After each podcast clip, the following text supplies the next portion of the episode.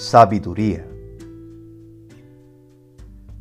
La palabra sabiduría viene del latín sapere, que significa saborear, disfrutar, gustar.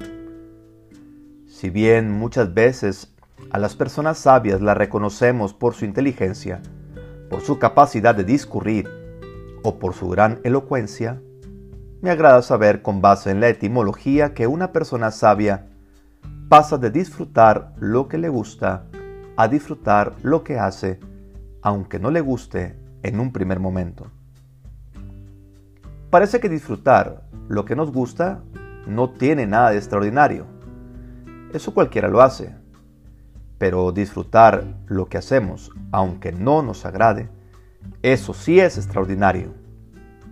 La persona que pasa de disfrutar lo que le gusta a disfrutar cada cosa que hace, aprovecha lo mejor de cada momento, situación o tarea. Cada experiencia es una oportunidad para aprender, para crecer y para desarrollar la virtud.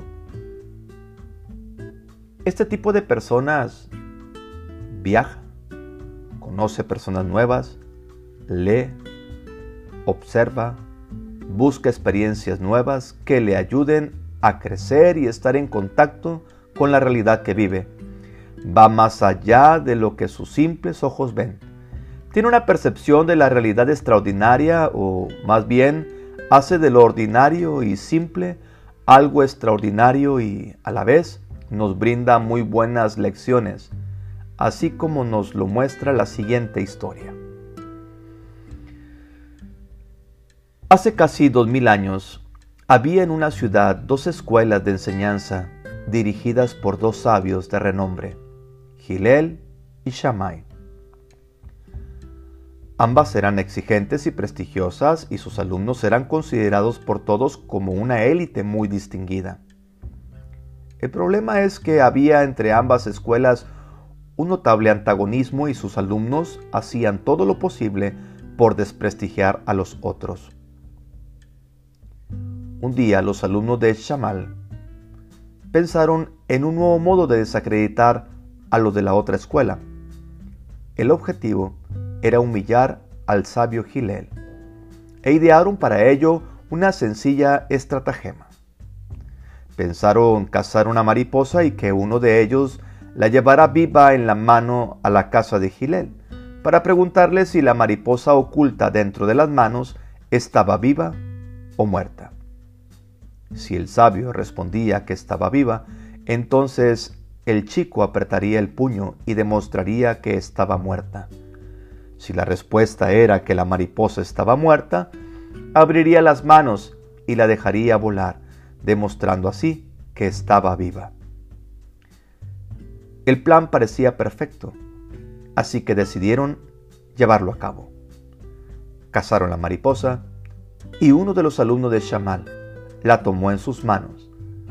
Se acercaron a la casa de Gilel golpearon a su puerta y el sabio les preguntó, ¿qué les trae por acá? Los alumnos respondieron, queremos saber cuán sabio es usted. Gilel les dijo, ¿y cómo lo comprobarán? Le haremos una pregunta. Adelante, contestó el sabio. Esta mariposa que tengo en mis manos ¿Está viva o muerta?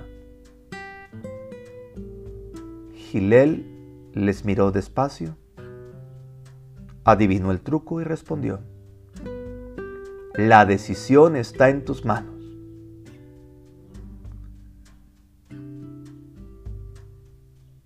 Esa es la sabiduría a la que hay que aspirar.